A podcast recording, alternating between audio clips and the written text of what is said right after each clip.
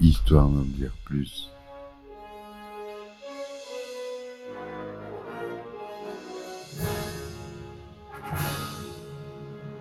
Eh ben attendez, on est en France. Allez, cul sec.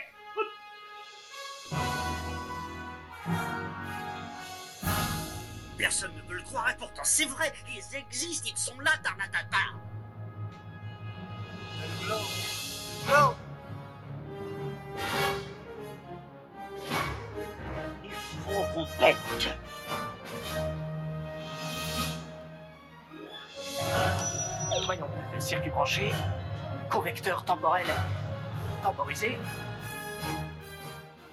Bonjour, bienvenue sur Histoire d'en dire plus. Aujourd'hui, on parle d'un film de Wes Craven, sorti en 1996. Un film, un slasher euh, qui a relancé les slashers d'ailleurs. Un des plus célèbres. C'est Scream. C'est parti mon kiki. Alors Scream, ou Frisson en québécois, est un film d'horreur américain réalisé par Wes Craven, écrit par Kevin Williamson et sorti en 1996. Il fait partie de la franchise Scream, qui compte pour le moment six films et dont il est l'opus initial, en partie inspiré de l'affaire du tueur de Gainesville, mais aussi du film d'horreur Halloween. Le film de Craven mélange les genres de la comédie, du bois unit et du slasher, un sous-genre dans l'univers du film d'horreur, et intègre également des mises en abîme et de l'humour noir.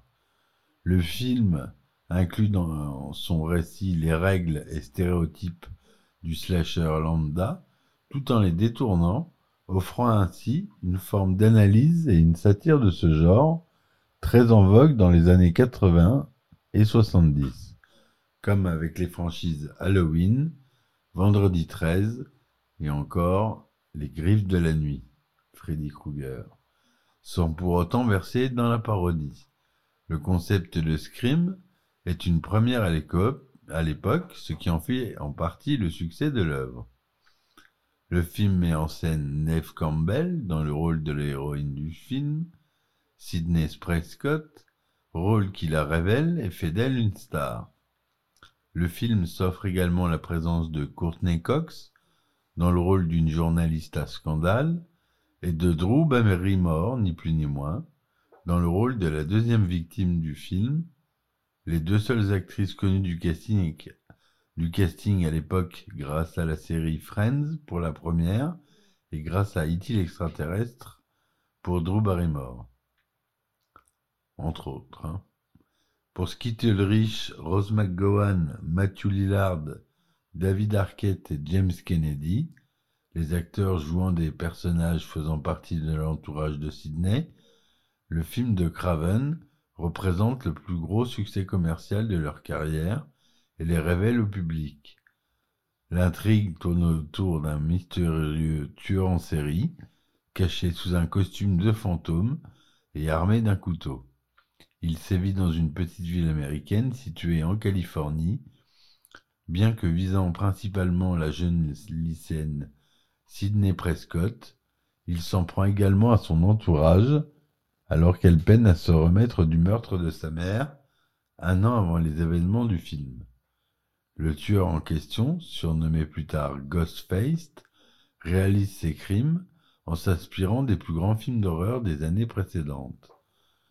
Doté d'un budget de production s'élevant à 14 millions de dollars, Scream en rapporte plus de 173 millions à travers le monde et devient à cette époque le slasher ayant engrangé le plus de recettes de tous les temps, et ce jusqu'en 2018.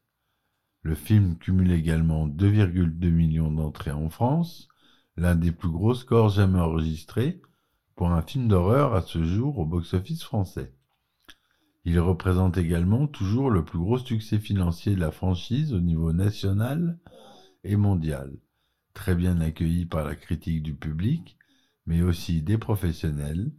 Il est récompensé des statuettes du meilleur film d'horreur et du meilleur scénario aux Saturn Awards, ainsi que du prix du Grand Prix au festival de Gérard Damer, défunt festival, en 1997. Les interprétations de ces acteurs, notamment celles de Neve Campbell et Drew Barrymore, sont très appréciées. On a l'acteur aussi David Arquette, de la famille euh, Arquette, qui sont célèbres, comme Patricia par exemple, Arquette. euh, c'est surtout les filles, mais il y a lui qui est acteur aussi, euh, la famille Arquette. Et là, c'est David. Scream marque un véritable tournant dans le cinéma de genre durant la fin des années 90.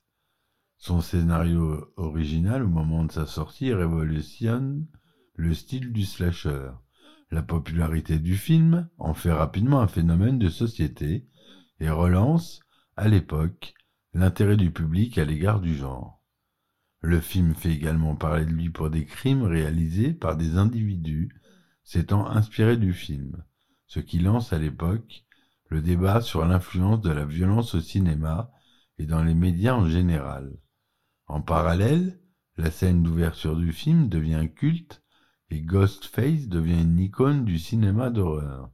Ce succès est d'une telle ampleur que le film connaît également cinq suites sorties au cinéma entre 1997 et 2023, une série télévisée du même nom, plusieurs parodies comme Scary Movie qu'on connaît tous en 2000, qui- il y en aura quatre des Scary Movie, et relance à lui seul une vague de nouveaux slashers, plus communément appelés néo-slashers, entre 1997 et 2002. Le second film, Scream 2, qui est très rapidement mis en chantier après le premier film, sort en 97, c'est-à-dire un an après. C'est un film de 11 min- 111 minutes. Le synopsis détaillé. On va pas en parler plus que ça.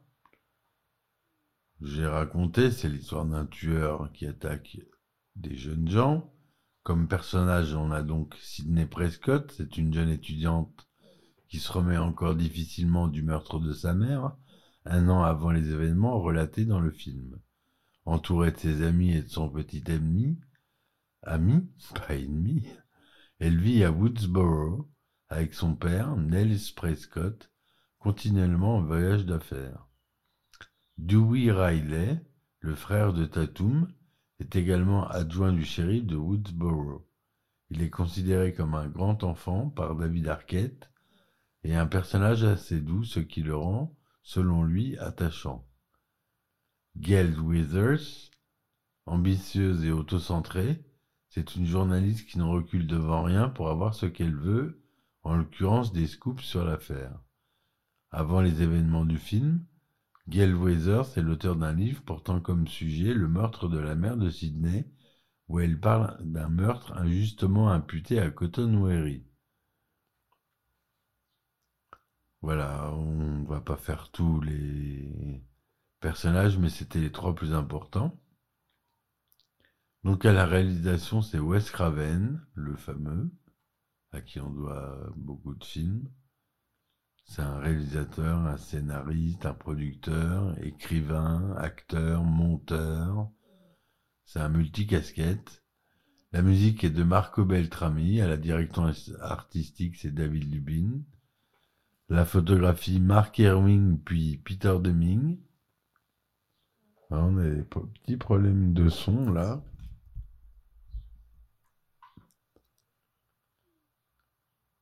Euh, voilà, excusez-moi, hein, ça m'agace quand j'entends des, des craquements. Non, il y a un câble de mal branché quelque part, c'est pas possible. Donc le pays de production, c'est les États-Unis. C'est produit par la Woods Entertainment. C'est distribué par la Dimension Film aux États-Unis. Les films number one en France. On estime le budget à 14 millions de dollars. C'est tourné en couleur 35 mm. Deux 35e sont Dolby Digital. Sorti aux États-Unis le 20 décembre 1996 et en France le 16 juillet 1997. Quasiment six mois après. Font pas. À l'époque, il y avait un long temps de latence.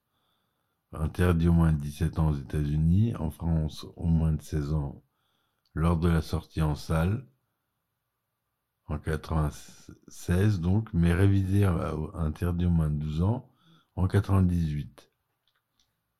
Neve Campbell y joue Sidney Prescott, Skis Ulrich Billy Loomis, Rose McGowan Tatum Riley, David Arquette Dwight Dewey Riley, Courtney Cox Gail Weathers, Matthew Lillard Stuart Matcher, Jamie Kennedy Randy Mix, Drew Barrymore y joue Casey Baker, Will Herb Brown y joue Kenneth Jones, on a Henry Winkler qui joue Arthur Imbri, qui est non crédité.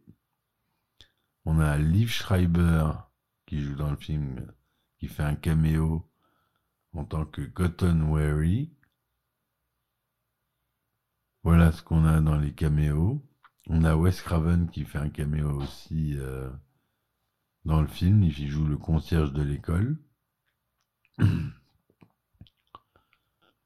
Peu de temps après le massacre de Gainesville, un lieu universitaire, où le tueur en série de Danny Rolling a assassiné plusieurs personnes, Kevin Williamson est effrayé lorsqu'il découvre l'une des fenêtres de sa maison ouverte, pensant immédiatement à une intrusion dans sa maison, ce qui l'influence pour la jeunesse de son script.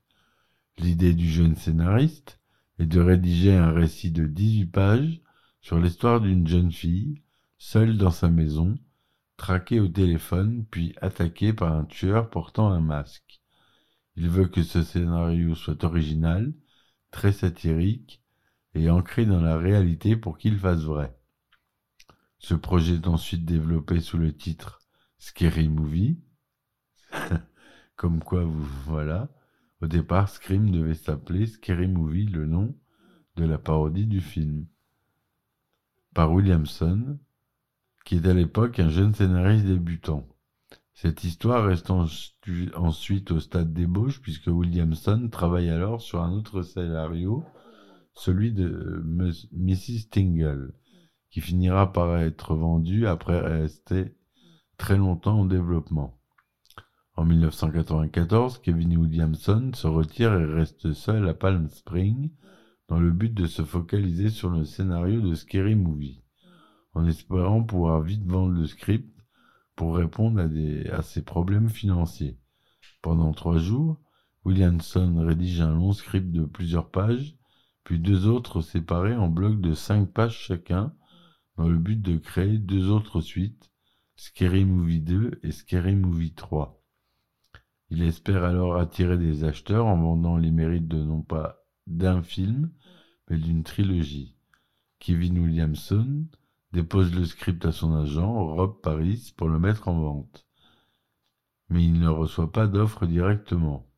Paris met alors en garde Williamson sur l'étendue du gore et de la violence présents dans le scénario, qui pourrait rendre le script difficile à vendre. Il faut attendre le lundi suivant pour que le script devienne l'objet d'une guerre des enchères parmi de grands studios comme Paramount, Universal ou la Morgan Creek Production, la productrice Cathy Conrad lit le script et juge que c'est exactement ce que les frères Weinstein de la Dimension Film et une partie de Miramax recherchent, puis apporte le script à l'assistant de Bob Weinstein, Richard Potter. Estimant qu'il a du potentiel, il apporte à son tour le scénario à Weinstein. Le prix du script baisse, après avoir été augmenté auparavant. Les deux derniers acheteurs potentiels sont alors Oliver Stone, qui travaille chez Synergy Pictures, et les frères Weinstein de la Dimension Films. Williamson accepte une offre de 400 000 dollars de Miramax, plus un contrat pour deux suites et un éventuel quatrième film. Le scénariste avoue avoir choisi Dimension Film parce qu'il savait que la société produirait Scary Movie au plus vite et censurer trop de violence présente dans le script. Wes Craven, quant à lui, lit le scénario avant d'être engagé dans la production.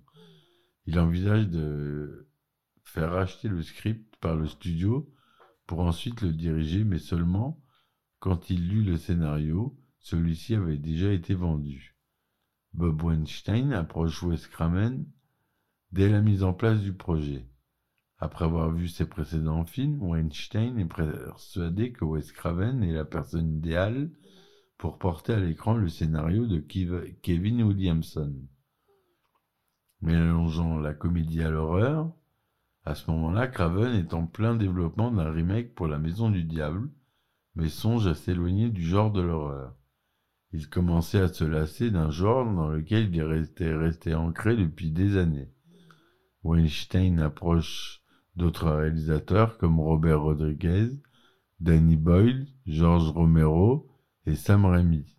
Mais la plupart de ces metteurs en scène ne comprennent pas vraiment le genre de film auquel appartient Scary Movie, le voyant plus comme une comédie plutôt qu'un film d'horreur. Craven est une nouvelle fois approché, malgré plusieurs demandes déjà refusées. Lorsque la production de La Maison du Diable stoppe, Craven était logiquement libéré cet engagement et doit donc trouver rapidement un nouveau projet. Pendant ce temps, et à sa propre demande, Drew Barrymore signe pour le film. Lors d'une session d'autographe, un jeune garçon dit à Wes Craven qu'il a regardé tous ses films et il les a adorés mais que ses projets récents n'étaient plus aussi percutants que les anciens. L'enfant lui dit qu'il devrait réaliser un nouveau film avec beaucoup plus d'ambition. De plus, quand Craven est informé qu'une actrice connue et aimée du public, en la personne de Drew Barrymore, avait demandé à faire partie du projet, il estime que Scary Movie doit être différent des autres films du genre sur lesquels il a déjà travaillé. Il contacte Weinstein pour finalement accepter l'offre. Bob Weinstein considère que le titre Scary Movie est inadapté pour un film d'horreur. Juste à la fin du développement, le frère Weinstein décide de changer le titre du film, passant de Scary Movie à Scream, titre inspiré par la musique éponyme de Michael Jackson. Kevin Williamson et Wes Craven rejettent immédiatement ce titre, le qualifiant de stupide, avant de changer d'avis, estimant que ce changement était finalement positif et que Weinstein avait bien fait de choisir ce nom. Le changement de titre est réalisé si tardivement que lors des cadeaux de félicitations pour la fin du projet, distribués pendant le repas de fin de tournage, les cartes portent tous le nom de Scary Movie au lieu de Scream. Sony Pictures dépose ensuite une plainte contre Dimension Film et Miramax, affirmant que le titre Scream plagiait celui du film Planète Hurlante dans sa version originale Screamers, sorti en 1995. Après que l'affaire soit réglée confidentiellement, la productrice déléguée du film, Marianne Maddalena, la considère comme résultante de plusieurs autres histoires entre les deux sociétés, mais celles-ci n'ont aucun rapport avec le changement de titre. Maddalena confirmera ensuite que la production pourrait utiliser ce, titre pour les suites à venir. Après son rachat par le studio Miramax, le script nécessite une réécriture afin de supprimer une partie de la violence qu'il comporte, comme la représentation d'organes des victimes. Lorsqu'il est choisi comme réalisateur, Wes Craven est en mesure de garder le scénario intact sans besoin d'atténuer les effusions de sang. Williamson compte en premier retirer la scène dans les toilettes du lycée avec le personnage de Sidney, scène qu'il considère ridicule et sans rapport avec l'histoire. Bob Weinstein, à la tête de Dimension Film, se rend compte en examinant le scénario qu'il y a une trentaine de pages, l'équivalent de 30 minutes à l'écran, sans aucun mort. Il demande à Williamson d'ajouter la mort d'un personnage, et c'est ainsi que la mort du professeur Imbri intervient ce qui l'aidera plus tard dans l'écriture d'une des scènes finales du film. En effet, Williamson a du mal à trouver une solution pour faire partir les personnages secondaires plus tôt lors de la soirée de Stuart afin que le tueur puisse faire passer à l'attaque sans prendre les personnages principaux restant dans la maison. En ce qui concerne le mobile du tueur, Williamson juge qu'il faut que les spectateurs comprennent ses motivations, même s'il estime par ailleurs que si le tueur n'a pas de mobile, cela serait encore plus effrayant. L'opinion du studio est alors partagée entre ceux qui voient un motif au tueur nécessaire pour comprendre les agissements du protagoniste, puis ceux qui voient une histoire encore plus effrayante sans mobile. Comme l'histoire comporte deux tueurs en série, Williamson a l'idée de donner à l'un un mobile et non à l'autre afin de mettre tout le monde d'accord. Billy Loomis avait pour motif l'absence d'une figure maternelle causée par la mère de Sydney et, et Schumacher, qui n'a pas de réel mobile. Le personnage de Dewey devait également mourir à la fin du film, mais des doutes concernant sa potentielle popularité auprès du public sauveront son personnage. Le tournage de Scream se déroule sur une période de 8 semaines entre le 15 avril et le 8 juin 1996 avec 15 millions de dollars de budget. Les frères Weinstein veulent tourner le film à Vancouver au Canada sous prétexte qu'ils peuvent économiser, économiser 1 million de dollars comparé au tournage aux États-Unis. Mais Wes Craven est catégorique sur le lieu de tournage il veut réaliser le film aux États-Unis, car il souhaite un film qui fasse vraiment américain, si bien qu'il songeait à se retirer du projet avant que les frères Weinstein ne décident de garder la production sur le territoire américain. La Caroline du Nord est alors une possibilité de repérage pour l'équipe, avant qu'ils ne se rendent compte que les sites trouvés nécessitent pour le tournage la construction de vastes bâtiments, ainsi que des réparations et modifications, ajoutant des frais bien trop élevés. Les repérages se dirigent vers la Californie dans le comté de Sonoma et les villes de Santa Rosa, Hillsburg et la baie Tomales voisine. La maison du personnage de Casey Baker se trouve au sud-est de Santa Rosa, joué par Drew hein, sur la route montagneuse de Sonoma, directement face à la maison utilisée pour le film d'horreur Cujo, sorti en 1983, basé sur une œuvre de Stephen King. Celle de Sidney Prescott est située près de Caligosta, au nord de Santa Rosa, tandis que celle de Dewey et Tatum se trouve sur la McDonald Avenue à Santa Rosa, à côté des maisons utilisées pour les films Pollyanna sorti en 60, L'ombre d'un doute de Hitchcock en 43, la maison du personnage de Stu Marcher, qui est le lieu de l'ensemble du troisième acte du film, se trouve sur Tomales Road, à l'est de la baie Tomales. Cette maison devient disponible à l'époque pour le tournage après le décès de ses propriétaires. La place de la ville de Woodsboro, incluant la fameuse fontaine où l'ensemble des acteurs principaux se réunissent pour tourner une scène clé au début du film, est représentée par la place de la ville de Hillsburg. Le vidéoclub dans lequel travaille Randy se nomme le Bradley Video et se trouve aussi à Santa Rosa.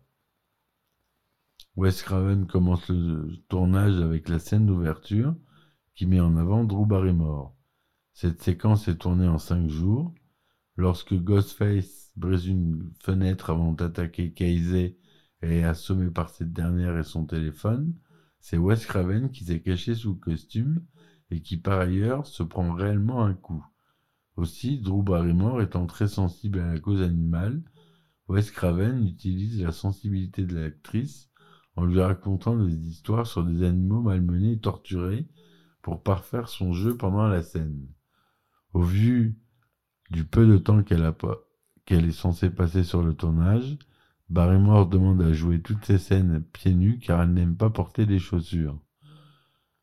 Puis le débat avec la Santa Rosa High School touche à sa fin et l'accès au lycée est refusé.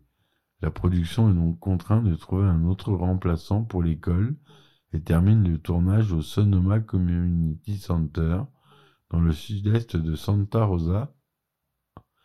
Et par vengeance, Wes Craven place dans le générique de fin, dans la section remerciements spéciaux, la phrase aucun, remerciement au conseil d'administration de la Santa Rosa High School.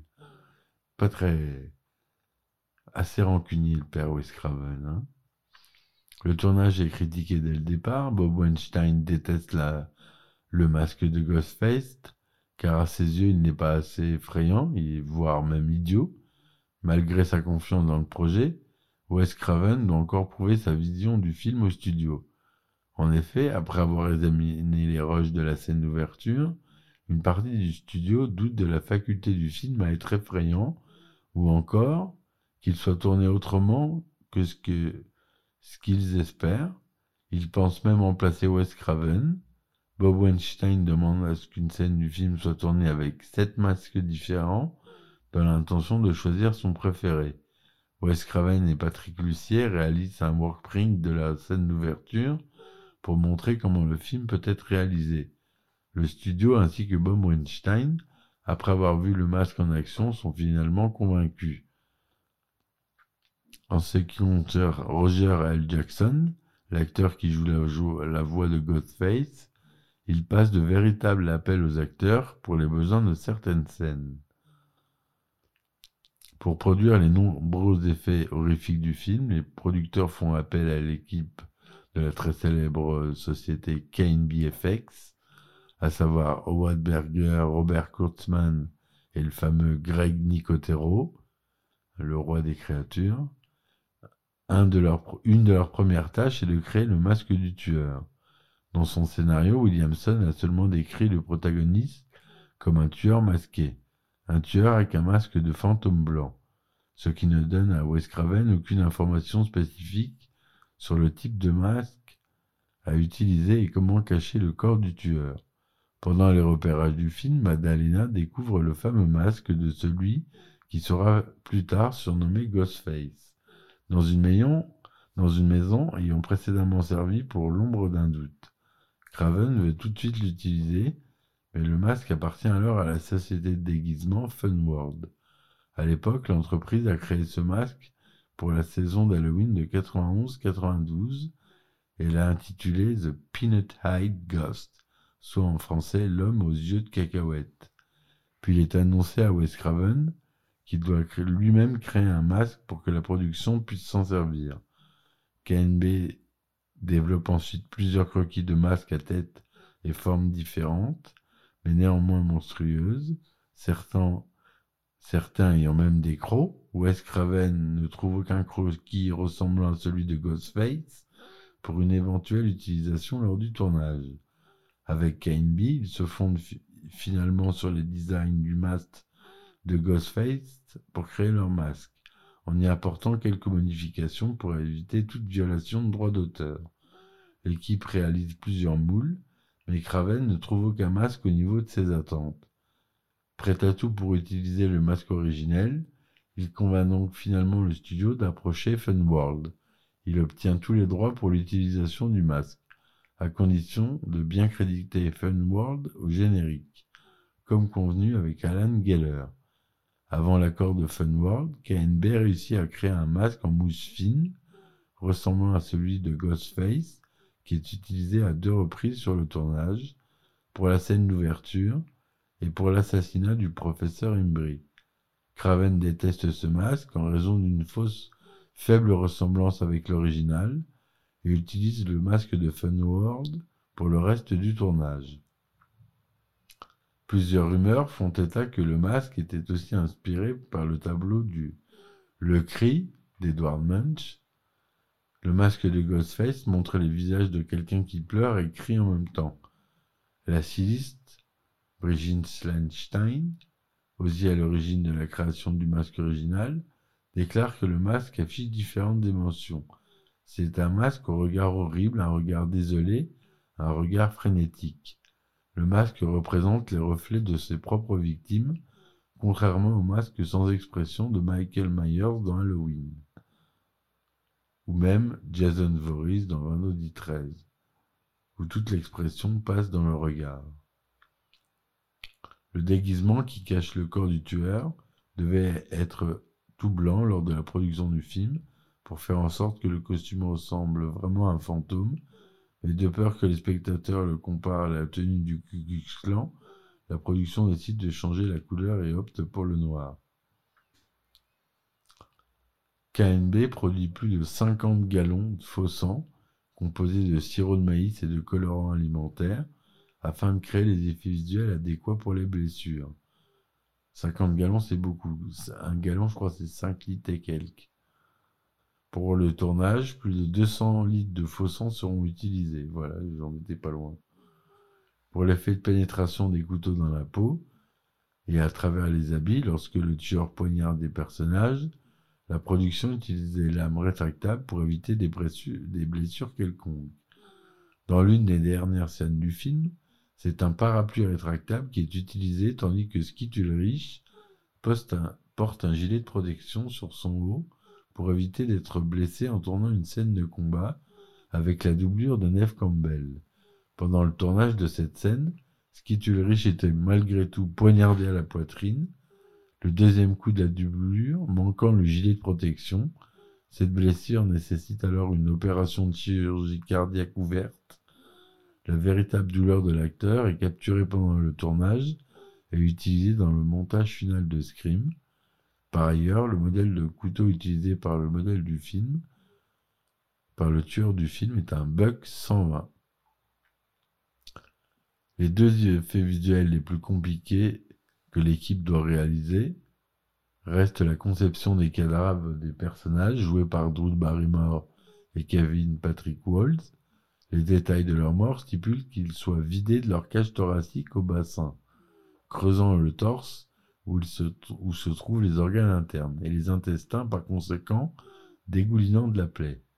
Aujourd'hui, pour permettre à Kevin Patrick Waltz de pouvoir encore bouger après que son personnage se soit fait ventrer, KNB, KNB conçoit une chaise sans dossier où l'acteur se tient à genoux en posant seulement la tête sur le mannequin représentant son personnage. Le mannequin représente le torse et les jambes du personnage et est habillé de la même façon que l'acteur pour donner l'illusion que ce dernier et le mannequin ne font qu'un. Le mannequin possède un abdomen rempli de caoutchouc, de latex et de morceaux de gélatine remplis de sang, représentant les organes internes qui peuvent tomber tout seuls pour les besoins du tournage. Le second effet visuel implique le personnage de Drew Barrymore qui est, qui est en, plus, en plus pendu à un arbre. L'équipe reproduit alors une approche similaire à celle utilisée pour le personnage de Waltz, à la différence que c'est tout le corps de l'actrice qui est reproduit, car il était impossible de pouvoir cacher le corps de Drew Barrymore et de montrer en même temps le cadavre de son personnage éventré et pendu. Voilà ce que je voulais vous dire sur ce film, mes petits amis. Il a été salué par la critique, 80% sur Rotten Tomatoes, 5 étoiles sur Allociné. C'est un bon film, il a un peu vieilli, mais ça reste un très bon slasher. Je vous le conseille. Merci de m'avoir écouté jusque-là. Je vous dis à très vite pour un nouveau podcast. N'oubliez pas de me supporter sur mes différentes plateformes. Tipeee, euh, Patreon. Sur Patreon, vous avez le droit à un abonnement et pour 2 euros par mois, vous avez des épisodes inédits où je raconte des anecdotes de tournage. Voilà mes amis, merci pour vos commentaires et vos likes et je vous dis à bientôt. Ciao ciao Histoire d'en dire plus.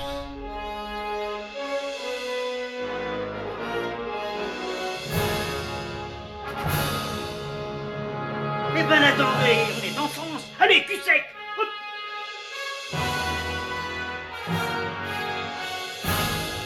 Personne ne peut le croire et pourtant c'est vrai, ils existent, ils sont là, Tarnatata.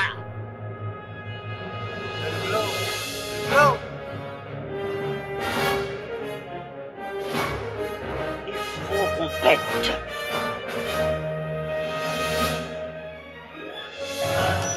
Voyons, circuit branché, correcteur temporel temporisé,